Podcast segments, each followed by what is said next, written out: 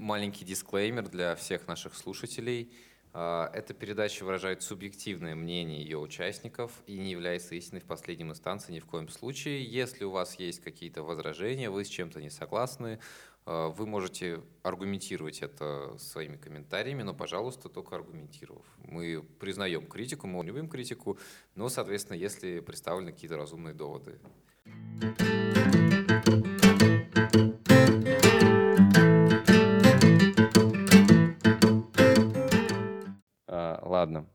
всем добрый вечер, потому что что?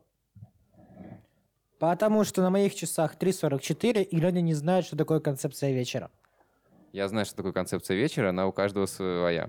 Вот. А, сегодня у нас в гостях э, Елизавета Асташк из э, сферы. Это философское сообщество студентов философского факультета СПБГУ. И нам интересно анализировать события в мире и в интеллектуальной среде с философской точки зрения. Мы стараемся это делать с помощью и классических текстов, но не только читать, а разрабатывать свои концепции. Что офигенно, и мы это очень приветствуем, потому что свои собственные концепции, основанные особенно на концепциях предыдущих философов, дают нам пресные знания, и все фанатеют и говорят «Ура, ура, ура!». Yeah. Да, сегодня с нами наконец-то Ваймс. Да, мне не получилось сегодня слиться. Еще раз добрый день всем, дорогие друзья. Очень рад вас всех э, не видеть. Мы решили, что было бы интересно обсудить всякие цифровые штуки, потому что мы наконец-то подошли к условно кибер-эре. Мы Но... год пожили в кибермире. да, мы очень сильно интегрировались в общую сеть. И сегодня Лиза нам расскажет про одну из тем своего доклада, которая звучит как... Сегодня мы поговорим о том, как мы меняемся от соцсетей, от их алгоритмов. Я делала доклад на тему трансформации нашей виртуальной личности под действием этого самого алгоритма соцсетей. Ну, штука-то в том, что сегодня самый ценный ресурс капиталистической экономики – это информация. Можно по-разному утверждение это обыграть, но в конце концов, анализируя ресурсы, мы придем к тому, что информация дороже всего. И когда мы выходим в интернет, мы не платим за то, чтобы присоединиться к этой сети. Речь не идет не о плате провайдеру, а подключении к ресурсам внутри интернета. Мы за это платим своим временем, мы своим сознанием. Мы платим тем, что у рекламодателя есть возможность э, рассказать нам о себе. И когда мы анализируем наше познание внутри интернета, наше поглощение информации, это сладкое наслаждение знанием, мы обязательно исходим из того, что знания поступают к нам снаружи. Это философская парадигма. И что мы их получаем. Ну и дальше уже должны отпасть вопросы с проблемой интерпретации. Можно тогда задать небольшой вопрос. То есть можно ли сказать, что по сути нам некоторые интернет-ресурсы продают э, удовлетворение наших потребностей в виде какой-то информации в обмен на то, что мы смотрим на какую-то информацию, которую предоставляют рекламные компании. То есть, по сути, это какой-то бартерный обмен. Вся суть информационной экономики состоит в обмене сознанием. Да, да, да. Я бы согласилась. Может быть, э, здесь можно разрабатывать формулировки, но в общем я соглашусь. Наконец-то токсичный член команды попал на собрание со сферой. А что мы скажем про ресурсы, доступ к которым является платным, или ресурсы, на которые мы можем обрубить рекламу, используя либо бабки, либо адблокер? В принципе, это то же самое. В таком случае мы обходим э, посредника в виде рекламных кампаний и используем плату напрямую. То есть, по сути, да, ты уже платишь да, за ресурсы покупаем продукт. Или же мы можем позволять продавать себе продукт. Получается какое-то отчуждение до нашего знания, процесс познания, если мы позволяем себе продавать продукты, которые нам еще неизвестны. И я бы сказала, что одним из тезисов нашего разговора будет то, что нам приходится непременно прогонять через какой-то фильтр феноменологический свои знания, полученные из интернета, и в некотором роде их подвешивать. Потому что иначе мы не могли бы быть в курсе даже последних инноваций фейк-новостей. Ну, сегодня даже можно заменить лицо, голос или мимику, это всем известно. И вообще понятие э, постправды, которое сегодня, возможно, прозвучит, это отличный термин, чтобы описать курсовую работу. Хорошо. А, а что значит постправда? Постправда — это ситуация, в которой, к примеру, политические наши настроения формируются тем, что мы узнали из, извне. Ведь я только что говорила философскую парадигму, по которой все, что мы узнаем, мы узнаем извне. Именно касательно интернета. А если все новости могут быть либо подстроены какой-то конкретной политической партией через ручное удаление ненужных записей и ручное добавление ненужных записей, то есть э, через воздействие на человеческое управление соцсетью. Или же вообще политические наши настроения формируются информационным пузырем, в котором мы находимся, если читаем исключительно э, нужные нам паблики и никогда не заходим в то, что нам неинтересно и не нравится.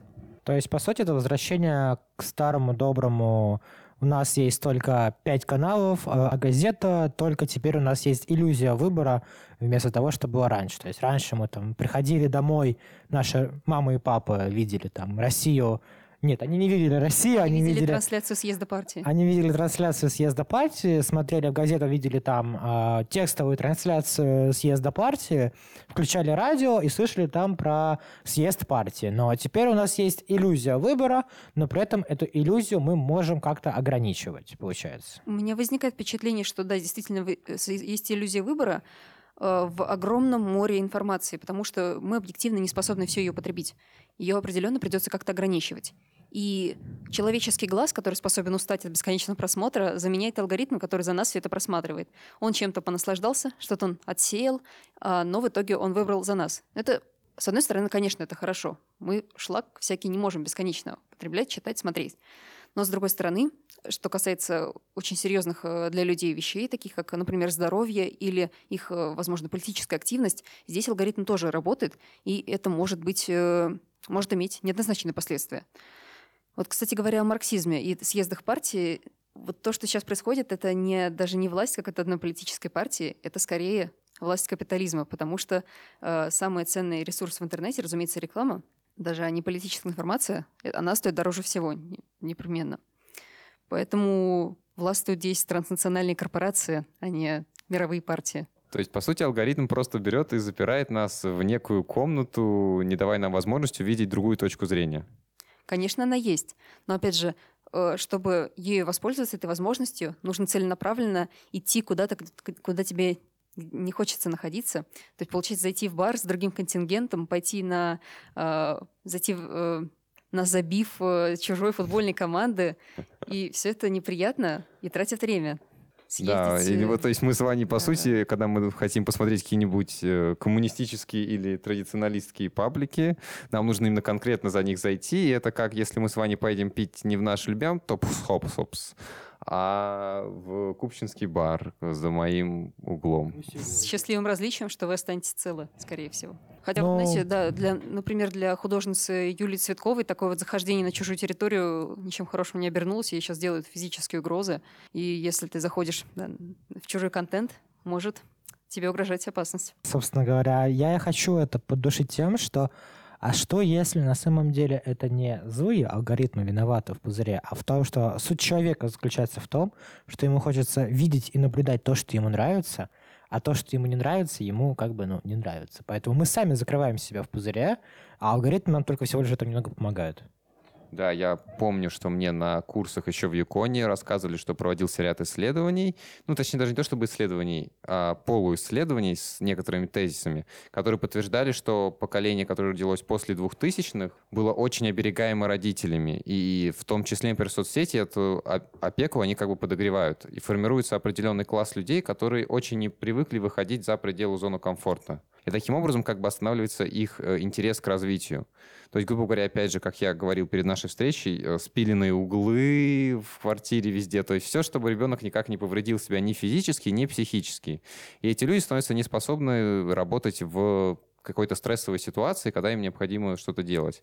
Вот, и Ваня тут, да, такой задает вопрос, а может быть, это мы сами, может быть, это сам прогресс нас к этому подвел? Определенно, я среди людей, которым тяжело работать в стрессовой ситуации, но я бы сказала, что здесь различие в такой форме и содержании. Мы, находясь в зоне комфорта, не желаем э, переходить да, в незнакомые нам места, но алгоритм помогает по содержанию. То есть в эти незнакомые места он не просто от нас э, изолирует согласно нашей воле, он еще и в знакомых нам местах предлагает то, что популярно для других людей, то, что нравится другим людям.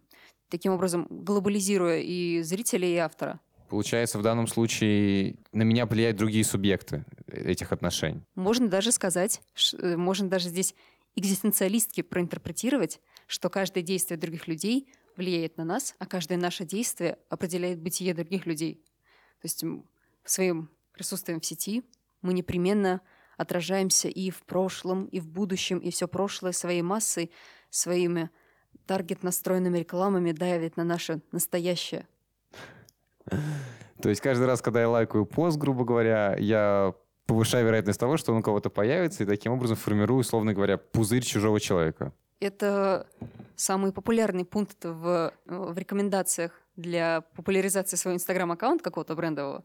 Я вот, например, работаю в некоммерческой организации ISAC, и каждый раз, когда у нас выходит пост, то его скидывают в нашу группу и срочно говорят, все лайкаем пост, все пишем комментарии, потому что люди все еще надеются, что это действительно помогает продвинуться. Ну, эмпирические наблюдения из Инстаграма показывают, что да, это помогает продвинуться. Значит, это определяет то, что увидят другие люди, когда будут, например, гуглить слово «стажировка» или «зарубежная стажировка».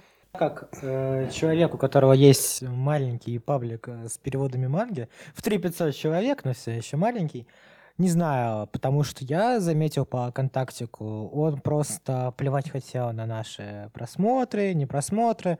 Мы не являемся чем-то популярным, у нас типа нишевая штучка, Поэтому сколько бы у нас комментариев не было, пост от этого ни в какие рекомендованные лично мне, моим друзьям, да им попадался. Поэтому, говоря о всей этой системе алгоритмов, я могу вспомнить только это. Это чудесное или не очень нововведение эксперты ВКонтакте, где пошел next level.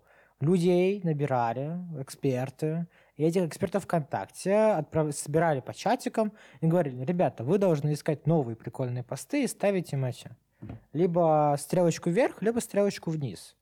То есть получается, э, вот условно ВК э, своей этой системы с экспертами, он э, подогревает интерес людей, во-первых, к тому, чтобы создавать какое-то общественное мнение и создавать какие-то особо популярные посты. И при всем при этом получается, что если есть эксперты, то зачем нужны алгоритмы? Если, ну вот, предположим, понятно, что эксперты в итоге не сработали. Зайдя в любое это экспертное сообщество ВКонтакте в новостях, я вот сейчас могу открыть свой телефон, давайте проведем э, экспертную проверку, как это все работает. Вот зайдем в, например, в юмор. И в юморе, скорее всего, мы увидим э, female memes, борщ, э, паблик э, абстрактный для элиты всех социалов и КБ и еще по примерно таких же пабликов. Те же самые паблики лично мне попадаются и в обычных рекомендациях, а, условно говоря, с тем же самым контентом, только вот чуть-чуть другие имена. Получается, все эти алгоритмы,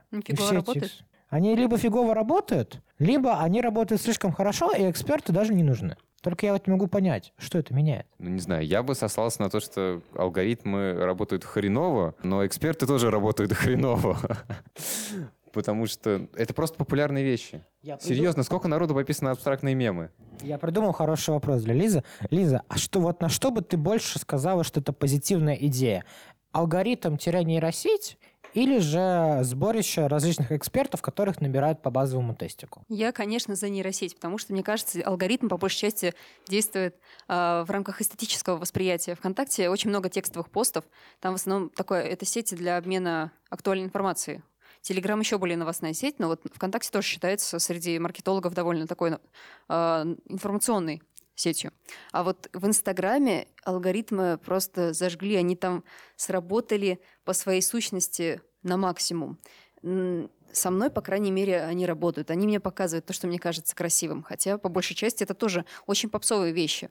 По-видимому, сейчас правила так разработаны, они, кстати, скрыты от пользователей и выдают нам порционные дольки контента, потом начинается дичь какая-то. Но они так, видимо, разработаны, чтобы идти по максимально популярному пути. По-видимому, они все-таки стремятся глобализовать и э, работать количеством. Ну вот если мы что-то конкретно ищем, например, оппозиционную партию или интерьер для кухни, то здесь алгоритм может служить хорошую службу. Я сидела с компьютера э, своих родителей, и это повлияло на то, что мне в э, рекомендации попадалось, например, политическая партия, которая мне потом предложила поработать с подписями. Ну, работа не получилась, но контент подогнали по теме. То есть, по сути, твои родители сформулировали твою потребность? Они сформировали Ой, точнее, выдачу контента. Метод удовлетворения твоей потребности. И это что касается информационного. Здесь оно сработало. А что касается эстетического, возможно, что соцсетям лучше дается улавливать какой-то эстетические потребности человека, что мы хотим видеть, над чем мы хотим смеяться. Потому что есть очень много разговоров о алгоритмах ТикТока,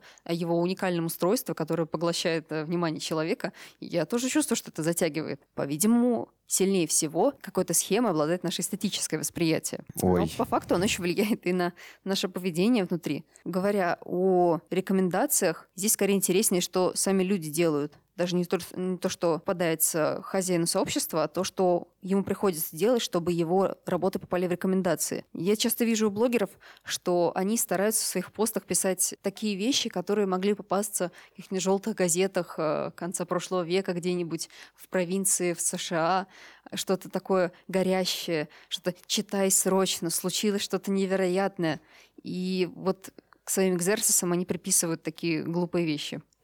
Потому что они хотят попасть в алгоритм, чтобы человек кликнул, откликнулся, оставил комментарий. Это страсть э, к вниманию, конечно же. Но и работа на алгоритм. Слушай, а вот как ты думаешь, насколько эти пузыри информационно уникальны для каждого пользователя? Вот сейчас мы э, на своем тройственном опыте выяснили, что, скорее всего, они пытаются быть популярными. Мне до этого казалось, что они ну, отчасти какие-то узкие наши потребности пытаются закрыть э, ограниченным числом таргетированной рекламы, что касается новостей и эстетических канонов, например, как вот те же фотографии в Инстаграме или ВКонтакте, что это очень популярная вещь.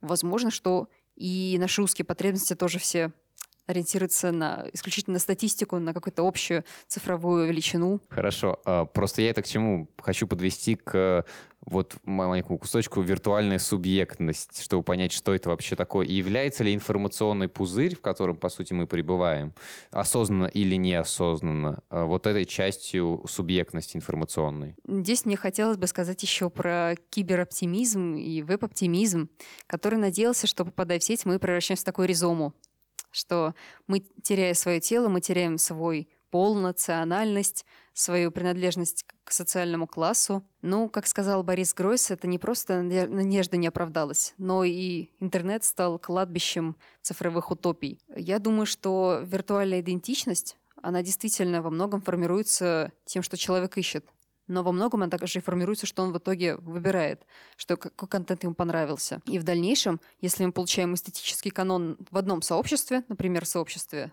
не знаю, киберготов, то мы будем переносить этот контент из интернета и в реальную жизнь. Ну, на известный случай, когда человек может и психическое расстройство на этом заработать, там какая-нибудь маленькая девочка насмотрится на картинки в интернете, захочет э, худеть там до смерти, вся эта эстетика декаданса в ней прочно поселится.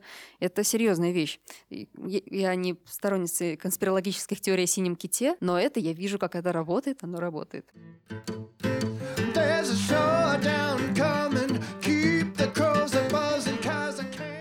Интересный концепт с тем, что у нас есть, есть синий кит, нет синего кита. По-моему, потому что я читал про синий кит, история была, в общем-то, в том, что на детей просто набирали детей, у которых все было плохо с психикой и так, и гнобили их, собственно говоря, если правильно помню, историями о том, что, мол, мы про тебя все знаем, там по IP тебя вычислили и так далее. И потихоньку задание за заданием заставляли их менять свое поведение. Я не вижу тут большой, большого различия с тем, как у нас просто в реальной жизни иногда детей подбирают на ключе всякие маньяки в целом.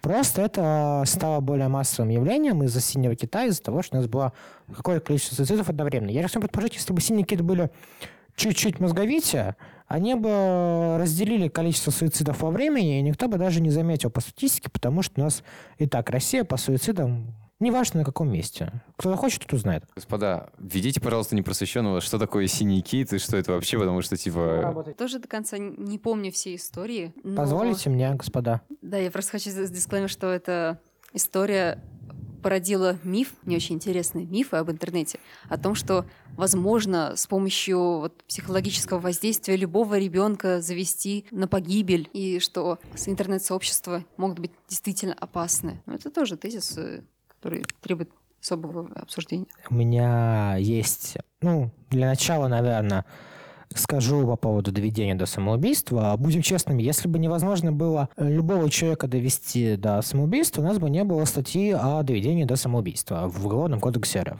Она есть, поэтому поинт о том, а, можно ли любого ребенка довести до суицида или нет, ну, он интересен в качестве того, можно ли это сделать посредством э, информационных технологий, потому что, ну, формально ты можешь заблокировать человека в интернете и от него избавиться. Заблокировать ЛС и от человек, человеков избавиться в большом количестве. Ну, а вернемся к синему киту. Синий кит — это была э, тусовочка всяких молодых людей, если правильно помню, от 20 и старше, которые писали школьникам э, самого разного возраста. То есть они, опять же, на реальную личность опирались, на физическую, получается, не на виртуальную. Они искали молодых ребят, да, Да. живущих в регионе. Они искали ребят, по-моему, от 10 лет и старше. По-моему, там э, меньше они не искали. Я вот сейчас точный возраст не скажу. И, соответственно, ребята в синем ките, они находили людей, писали им типа сообщения. А Иногда дети должны были вступить в какой-то паблик, иногда дети искали просто по другим подпискам, если я правильно помню, если правильно понимаю, как это должно работать. Ну, это уже виртуальная личность. Тут разница в Подписки. том, что они, наверное, все-таки в реальности этих детей не знали. Суть Да, была то в есть они искали их вот по двум параметрам их телесной реальной личности и по параметрам виртуальной личности, потому что они читают. Вот э, о том, как именно они искали, насколько мне известно, это долгая история. Я помню, что в итоге, когда ребенка находили, когда ребенок либо сам находился, либо вот его, на него натыкались, суть была в том, что ему писали сообщения. Условно, первыми сообщениями было там «Напиши мне в 14, э, разбуди меня в 4.20, отправь мне сообщение там с синим китом, нарисуй на руке синего кита, напиши на руке синий кит». Я очень надеюсь, что у нас нету в Российской Федерации закона о запрещении упоминания деятельности синего кита, но типа дисклеймер, триггер-ворнинг, э, дальше будет э, описание насилия по отношению к самому себе и к окружающим. Соответственно, дальше происходило следующее. Все больше и больше к детям, а, на детей оказывалось давление. То есть сначала это было там ручкой на руке написать, потом было порезать себя так или иначе, потом еще какое-то членовредительство. И в итоге в какой-то момент а, последним там заданием от этих, в, кавычках, чудесных ребят из «Синего кита» было покончить с собой. Соответственно, и дети с собой, соответственно, кончали. Их родители потом находили эти переписки где-то ВКонтакте или в прочих мессенджерах. И, соответственно, в какой-то момент наши ребята из полиции занялись тем, что начали их ловить. Потому что в какой-то момент это приняло уже картину эпидемиологическую, потому что я помню, это был мой 11 класс примерно. Я запостил невинную сторис в ВК тем того, что осталось там 50 сколько-то дней. Осталось 50 дней. Да, типа, что-то типа такого я написал, потому что это был, блин, э, это была весна, был 11 класс, и до выпуска из школы оставалось 50 дней. И я такой, типа, пишу, и никого не трогаю. Типа, все, все угорнули. А тетушка мне пишет, которая, причем тетушка, мы с ней только начали общаться, мы до только не общаемся, но мне пишет, мол, Ваня, с тобой все хорошо, типа, типа, это что Никита? Я такой, не-не-не, я школу заканчиваю, все, все, все хорошо. Поэтому даже вот э, рандомные люди, собственно говоря, у которых, которые не были с этим связаны, они вот боя, начинали бояться за окружающих. Соответственно, потом я помню кадры с тем, как этих э, молодых ребят из синего кита ловили, их поймали, их, так сказать, мордой в пол, потом их отправили на суд. Э, осудили ли их сейчас, я не знаю. Я рискну предположить, что процесс, скорее всего, еще идет, потому что прошло, собственно говоря, 3-4 года, и такие дела за пару лет не рассматривают.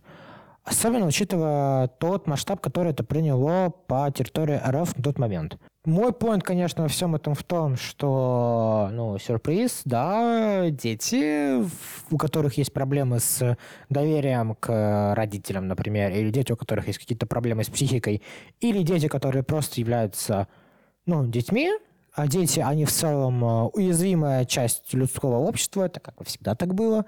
У ребенка может быть все даже отлично с родителями, с доверием, все может быть прекрасно, но в какой-то момент его может затянуть, и дальше уже, э, типа, только если ты его успеешь поймать летящего, условно говоря, там метафорами. И поэтому, как бы, возвращаясь к- ближе к тематике информационных э, пузырей и всего прочего, возможно, тут можно привести эту всю мысль к тому, что, доводя так детей до суицида, их именно что брали в какой-то условный информационный пузырь, не позволяя им об этом общаться с кем-либо из родителей, с кем-либо из взрослых, потому что понимали, что взрослые это все быстро прикончат, и поэтому, по-моему, там была история с с, с- с- с- с- не буду врать, но все-таки скажу, с запретом это с кем-либо обсуждать, разве что кидать другим таким же друзьям.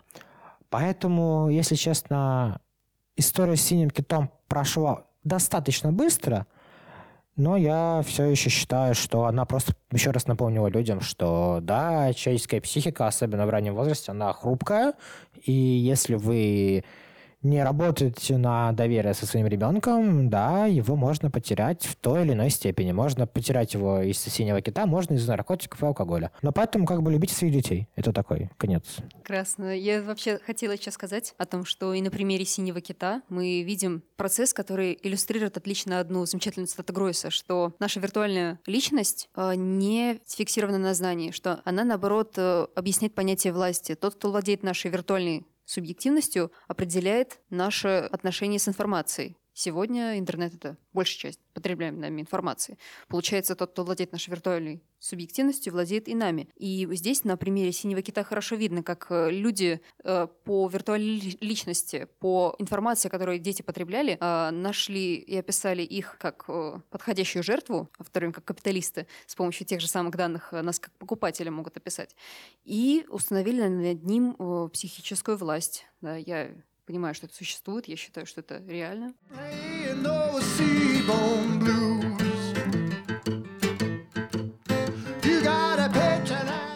Вот, просто в связи с этим поднимается, как мне кажется, достаточно важный вопрос, насколько вообще информационный мир начинает интегрироваться в сознание ребенка современного, насколько сильно он оказывает влияние. Потому что, например, в моем случае этот процесс был несколько замедлен. Так получилось, что до 10 лет или до 12 я вообще не пользовался интернетом за ненадобностью для меня. А первый смартфон у меня появился только в 17 лет, и поэтому как бы быстрый легкий мобильный доступ в интернет-пространство информационное получил только уже в очень осознанном осознанном возрасте так вот получилось. Поэтому я не очень понимаю, насколько сильно вообще влияет этот процесс на формирование детей на данный момент.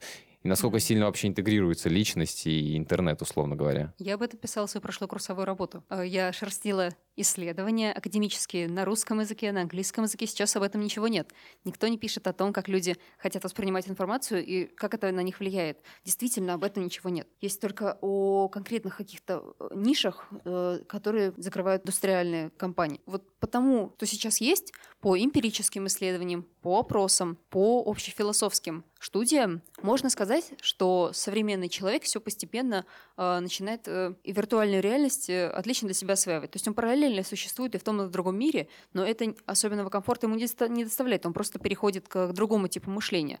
И клиповость — это не порог, это способ адаптации, потому что мы сами для себя устанавливали алгоритм какой-то, что мы не будем очень долго смотреть лишнее видео какое-то, нас может зацепить что-то действительно влияющее на наши глубинные струны души, например, тот, кто скажет, э, что да, мир приносит боль, да, боль это невыносимо и так далее. Ну что там в синем ките говорили, не знаю, не, не читала их. Только такое там цепляет действительно. Поэтому клиповость это, конечно, не путь к синему киту прямой, но это способ адаптации, и мы действительно постепенно адаптируемся. То есть то, что происходит, я бы не стала это все ругать, там, разводить панику, говорить, что все плохо, что дети тупые, что мы сами становимся клиповыми людьми. Нет, это просто способ восприятия. Я залетел в интернет в 7 лет.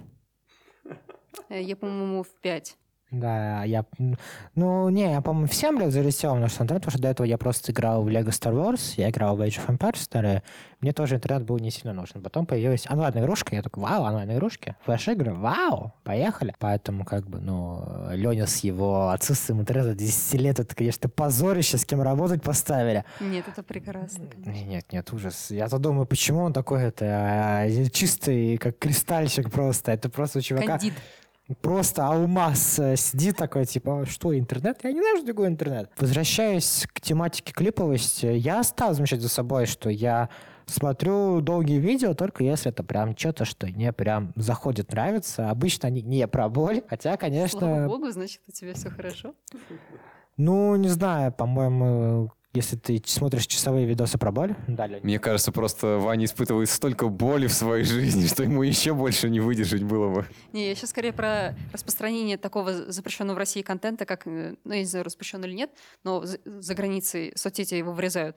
Там какой-нибудь селф-харм, какой-нибудь, э, короче, видосы с мясом, с месиловкой, с расчлененкой. Ну, это, конечно, очень специфическая э, вещь, но она настолько интенсивная, что она пересиливает любые другие попытки захватить внимание. Это супер интенсивно, это сверхстимуляция. Ну, Невозможно было сидеть в мое, в мое время в этих ваших интернетах никаких э, таких блокировок не было. Невозможно Ага. было нарваться на что... Невозможно было не нарваться на что-то, если ты сидел в интернете активно. Поэтому как бы я просто э, научился быстро это игнорировать, и когда мне говорят в интернете что-то не гуглить, я это не гуглю. Потому что если ты что-нибудь слышал, Леня, про Two Girls One Cup, и ты не смотрел, как Зачем смотреть? Там описание достаточно. там достаточно перекописать, но лучше даже описание не читать. Поэтому, Ну, ничего интересного. ну, не знаю, там все еще было достаточно неприятно потому что, если я правильно помню всю историю, там как бы было продолжительное действие, и я такое не одобряю, и мне такое не нравится. Не знаю, как Ну, бы. прикол с Two Girls э, One Cup, э, наверное, заключается в том, что мы на примере этого видео можем видеть, что обычные новости становятся все более скучными, когда тебя окружают просто мириады вот этих бесконечных новостей, постов, это все уже неинтересно. И со мной это, может быть, э, не не работает, но, например, каких-нибудь э, сайтов Life 1, каких-то абсолютно желтых новостей, можно видеть, что люди от скуки начинают вот такое делать и смотреть. И чем это для общества опасно? Почему мы говорим о синем ките и видео с расчлененкой, который потом, наверное, хочется повторить в реальности? Потому что как раз-таки обилие информации для человека все-таки не до конца адаптировавшийся, а мы на, на этапе адаптации находимся, а, это как раз-таки все-таки стресс. Чрезмерное изобилие информации для нас это стресс, а мы находимся на переходной стадии. Мы не абсолютно привыкли клипово все обрезать и адаптировать под себя.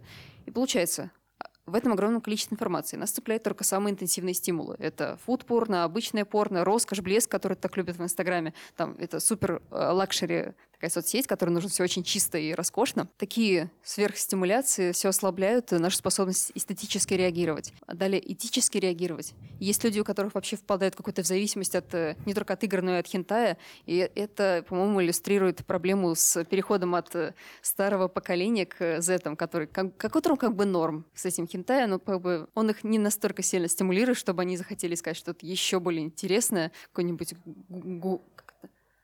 Гуру, да. Ваня подскажет сейчас. Ой, ну, Ваня, мальчики, кажется, девочки. если ты учишься здесь, ну тебе как-то это справляешься с этой задачей. Ну, я по ходу справляюсь, до четвертого курса дошел, я справляюсь с задачами отлично. А, Говоря о том, что нас привлекают все более яркие стимуляции, говоря о том, что мы хотим переходить условно от хентая к гура. Слушайте, ну, я знаю ребят, самых разных. Ну, что, ну, я перевожу маму, как я сегодня уже упоминал. Соответственно, я знаю свою команду. Моя команда любит пообсуждать. Давеча мы обсуждали, например, то, что вот в Стиме есть визуальная новелла с фури э, not safe word контентом. То есть фурия, вы, вы- вы знаете, что такое фурия? Ну, неважно, это потом гуглится легко. Ну, Но штука, да нет, э, то, что вы обсуждаете, это здорово, это нормально. Вы друг с другом общаетесь. Но некоторые люди не справляются как раз-таки с э, чрезмерно интенсивным потоком информационных пробегающих по нему стимуляций, по его поверхности, поверхности ризома его сознания. И начинаются какие-то, ну, скажем так, правда, настоящие болезни вот, с э, перепотреблением контента. Ну, слушайте, дорогие друзья, во-первых, небольшая интродукция короткая для слушающих людей, чтобы они потом не гуглили, что такое фурия. Надеюсь, они уже не успели загуглить. Фурия, ну, фурия — это, короче, люди-звери, животные. То есть, когда ты смотришь на порно с фурией, ты смотришь на то, как два гуманоидных волка э, производят друг с другом акты пенетрации. Иногда эти волки оба мужчины, иногда эти волки оба Иногда они волчицы. вообще андрогины. Иногда они андрогины. Поэтому как бы я знаю своих ребят, они такое любят. Ну, Они... Это интересно. Жизнь Им интересно, да. Жи... Не, ну, Я могу... Нет, слушай, я, я все-таки скажу. Я бы сказал, что да, возможно, прямая параллель с серой жизнью, она может быть может быть А проведена. помните, как у люмьеров люди ахали от приближающегося поезда? То есть насколько наше сознание изменилось с тех пор, что нам нужно теперь смотреть на каитус волков, а раньше трава была Продолжай, продолжай, продолжай. Э, Соответственно, не, я бы провел прямую параллель, там, чем скучнее жизнь, тем жестче порнушка, но при этом, как бы, я знаю, что есть у меня два молодых человека из Москвы, И у них жизнь-то не самая скучная. Там то в студсовете поучаствуют, то еще что-нибудь поделают. Развлечения. Да, а есть пацан, который в Сибири батрачит нефтяником э, неделю через неделю по 12 часов. Вот если вот когда он такой смотрит, я вообще не удивляюсь. Но при этом есть люди, у которых в целом, условно, там один пацан даже с парашюта прыгал, но при этом они все равно у меня, блин, всей командой смотрят фуру порнуху.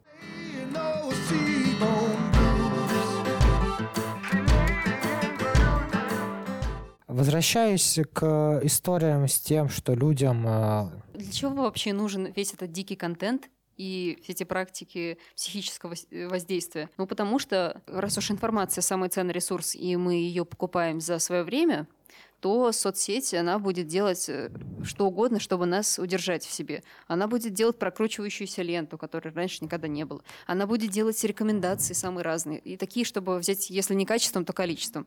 И это кардинально отличается от тех же музеев или же кабаре, или же чего угодно, любой институции, которая призвана либо развлекать, либо обучать. Ну, в музее это институциализированное, это абсолютно тоталитарно-авторитарное, это э, абсолютно вертикальная система отбора экспонатов, то есть э, предметов знания, к которым мы будем прикасаться. Это выбирается абсолютно без участия зрителя, без его контакта с искусством. Для, с библиотечной вообще это контакт с библиотечной информацией у зрителя, то есть читателя, абсолютно бесследный. А здесь, получается, у нас каждое наше взаимодействие фиксируется. И если здесь возникает власть, то она сама по себе ризоматическая. И к чему мы здесь приходим? Мы эту власть из себя ни разу никогда не сможем выкинуть, потому что она уже становится близка самому по себе механизму интерпретации. А интерпретация будет существовать всегда, и лавирование между разными схемами удаления интерпретации и попыток избавиться от своей интерпретации, они бесполезны. То есть э, здесь, когда мы пытаемся отойти от власти алгоритма, чтобы получить какое-то чистое знание, мы все равно остаемся со своей схемой интерпретации. И что мы здесь э, можем делать, кроме того, чтобы пойти в музей и зн- зная, что мы идем к институции с вертикальным устройством, кроме того, чтобы читать то, что нам не нравится, мы еще можем предпринять схему, которую мне Леня посоветовал. Ты Я помнишь успел это? посоветовать какую-то схему. Помню, ты что-то говорил об этом сейчас. Леня мне дал совет о том, что мы должны совершать стоически шизофреническую деконструкцию образов. Мы с вами, дорогие друзья, помимо того, что мы должны понимать, зачем мы вообще в интернете, и это единственный способ поддерживать хоть какую-то продуктивность в присутствии вот этих бесконечно меня отвлекающих систем отвлечения меня, таких как э, та же Фидлента или алгоритмы ТикТока. Понимая свое присутствие здесь, мы еще можем и разбирать получаемый нами контент по кирпичикам. Мы должны понимать, что красивая фотография сделана ретушером, корректором, сделана с таким-то оборудованием, сделана в строго определенном месте, с определенным человеком. Когда мы...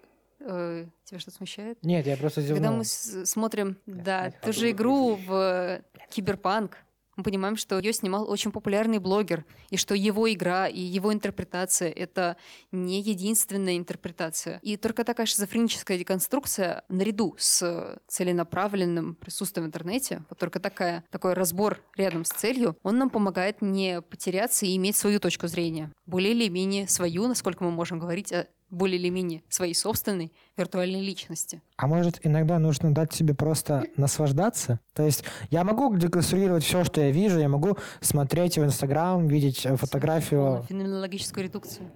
Погоди, а как тебе это мешает? Ты просто понимаешь э, не только готовый продукт, а да. осознаешь еще процесс создания этого продукта. Ты понимаешь, что вот этот фотограф, он потратил несколько дней, чтобы сфотографировать эти звездочки, чтобы потом их кто-то, э, ну или он, или его группа выложила их ВКонтакте, и еще ретушер поработал несколько часов, чтобы именно ты увидел это волшебное звездное небо именно здесь и сейчас. Как это Да. мешает тебе наслаждаться-то? Ну а где сказочная составляющая того, что вот красивая девушка, твоя, не знаю, там, э, подруга из школы скинула фотку, и ты думаешь, какая она, вот как, как у нее все, какая она красавица. Вот зачем думать о том, что вот она, не знаю, там, Ну. трех детей родила уже, и вспоминать об этом? Молодец твоя бывшая одноклассница. Дай бог ей здоровья ее детям. Но смотри, Вроде просто мы- когда мы находимся в такой сказке, нас могут настигнуть совершенно не сказочные последствия. Помимо того, что когда человек не разбирается с собой и не знает себя, он начинает, ну, как-то внешне проявляется, например, покупать очень много ненужного. И на этом строится экономика впечатлений, когда молодые люди занимаются непонятно чем, непонятно где, и покупают непонятно что. Это- И не только молодые, кстати. Еще тебя может настигнуть какая-нибудь серьезная психическая болезнь, ну, например, та же анорексия, о которой мы уже говорили. Ты ходишь из сказки и думаешь, всего за три дня я сброшу 20 килограмм, и там Вова из класса В меня полюбит. Это тоже сказка, но она заканчивается совершенно не по-сказочному, обычно чем-то очень некрасивым, например, да, очистительной Смертью. булимией. Смерть от анорексии, она, она очень подается как красиво обычно. И Там, ну, там например, скелет остается все, как бы. Ну, Кому это-? Come on, в смерти человек- нет ничего красивого, вообще ничего. Ну, ты посмотри, Это мы на, на примере киберпанка можем видеть. Посмотри сообщество анорексичек, они там, ну, просто очень маленькие дети, э, даже 20 лет, э, продолжают э, себе сами строить мифологии. Это удивительнейшее какое-то философское явление, это надо потом проанализировать, но пока нет времени. Получается, если мы делаем деконструкцию, понимаем, что, ну ладно, окей, она вообще-то здесь втянула живот, а тут вот здесь один фотошоп, потому что я сама, допустим, делаю фотошоп и сама втягиваю живот. Кстати говоря, да, конструирование контента, оно здорово помогает от, от обмана. И здесь мы не попадаем в сказку, которая нас обманывает. Получается, мы уже в некотором роде определяем свое мнение сами, хотя бы в каком-то. Мы свою виртуальную э, личность можем осознанно строить, то есть осознанно, допустим, выбирать свои подписки и чистить свои подписки, удалять за собой метаданные, чтобы нам не выпадал лишний рекомендованный контент, который нас затянет. И осознавать цель своего присутствия в интернете. Например, я пишу курсач, я не смотрю Инстаграм, не листаю ТикТок, нет. Ну и тогда получается хоть что-то хорошее, толковое. Проще говоря, наслаждайтесь осознанно. Да, да, наслаждайтесь осознанно, ребята, это очень важно. А я не согласен. Я все еще буду топить за то, что иногда нужно дать себе волю, смотреть на красивый бургер в инсте и думать, как же вкусно. А не думать там, вот на него 15 фильтров наложили, я хочу вкусный красивый бургер. Блин, Вы ну когда ты начинаешь думать о составе бургера, Так, это портит удовольствие. коробки? Я не понимаю, почему- что тебе мешает подумать том, что зацени, вот классный повар сделал этот бургер, долго делал, делал, чтобы ты его получил. Это что же осознанное наслаждение? А еще нужно осознавать, что бургер может быть сделан не экологичным способом, а мало того, что он из говядины. Ведь все булочки приезжают, там, допустим, в индивидуальной упаковке. Здесь, э, да, не, осознанность портит жизнь, она лишает тебя удовольствия. Я что могу вам сказать, ребята? Вот именно из-за вот этих вот таких вот ваших рассуждений я и говорю, что не нужно осознанно думать о бургерах. Я бы сказала, что ты пытаешься вернуться к настоящему получению наслаждения без интерпассивности. Но интерпассивность уже перешила все наши выходы во внешний мир. Интерпассивность в нашем телефоне. Телефон наслаждается нашими фотографиями вместо нас, мы на них даже не смотрим. Соцсети наслаждаются контентом, мы, который мы даже не смотрим. И без передачи способности наслаждаться ты уже никуда не пойдешь. Все, хана. Только Ваня, без- которого приводили как пример интерпассивности, попал в собственную ловушку. Ловушка просто Джокер, ловушка Нины Перовой. Ваша интерпассивность.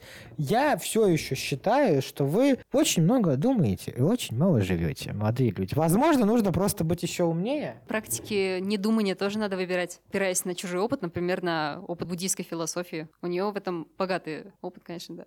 Я вот думаю о том, чтобы идти в Датсан, который у нас в Питере есть. Не нужно мне очередной раз напоминать, что существуют чудесные буддисты. К чему я веду? Вот вы говорите, осознанная деконструкция образов, осознанная там антиинтерпассивность, что телефон наслаждается контентом.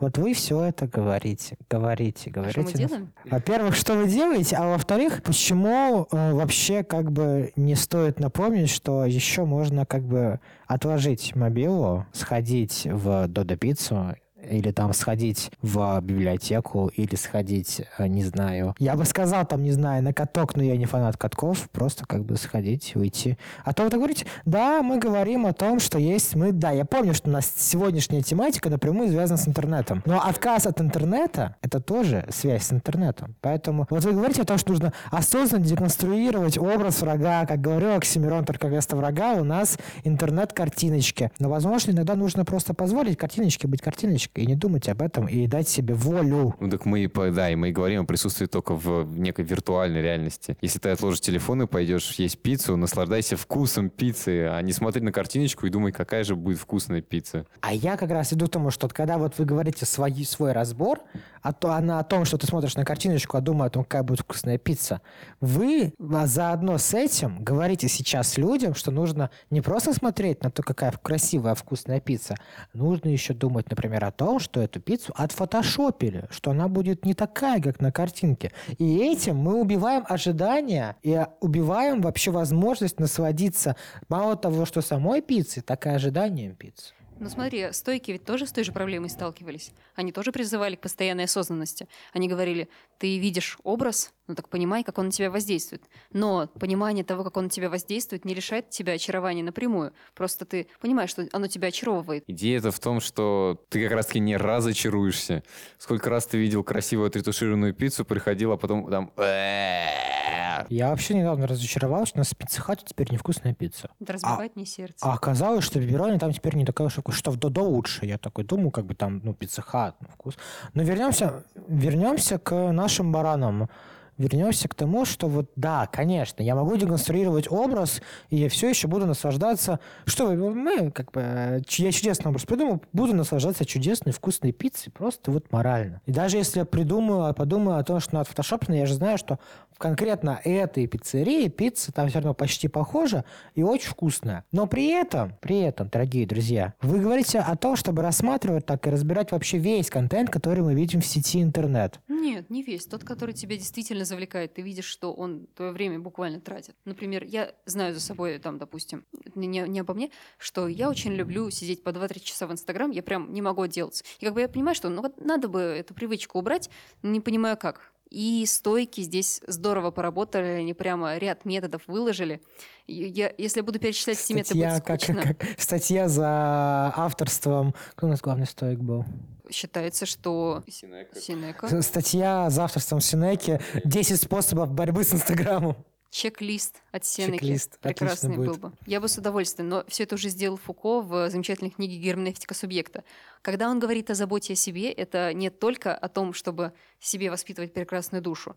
Он дальше начинает разбирать, как вообще субъективность в европейской культуре формировалась, как вот Фуко пытается понять, а, кто такой я на протяжении античной, средневековой и нововременной, по-моему, тоже философии.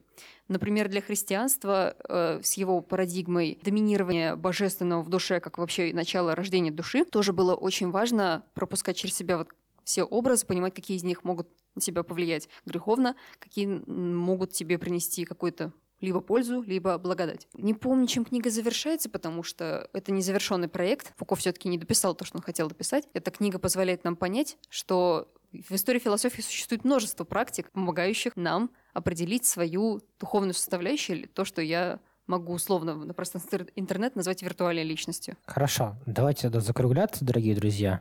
Люблю стойков. Вот. Я люблю стойков. Стойки. Всем большое спасибо. Спасибо, что слушаете нас, потому что, я уверена, мы смогли сказать даже что-то полезное. Но помните, кушайте три раза в день и наслаждайтесь жизнью. Спите по 8 часов. И отбирайте качественный контент. Наш. А, С вами были Елизавета Сташкина. Еще с вами были, конечно же, Ваймс, и Моркоу. Живите долго и процветайте. ну или не очень. Нет, все-таки очень. Я не хочу, чтобы все кончалось на плохой ноте. Да, всем пис и процветания.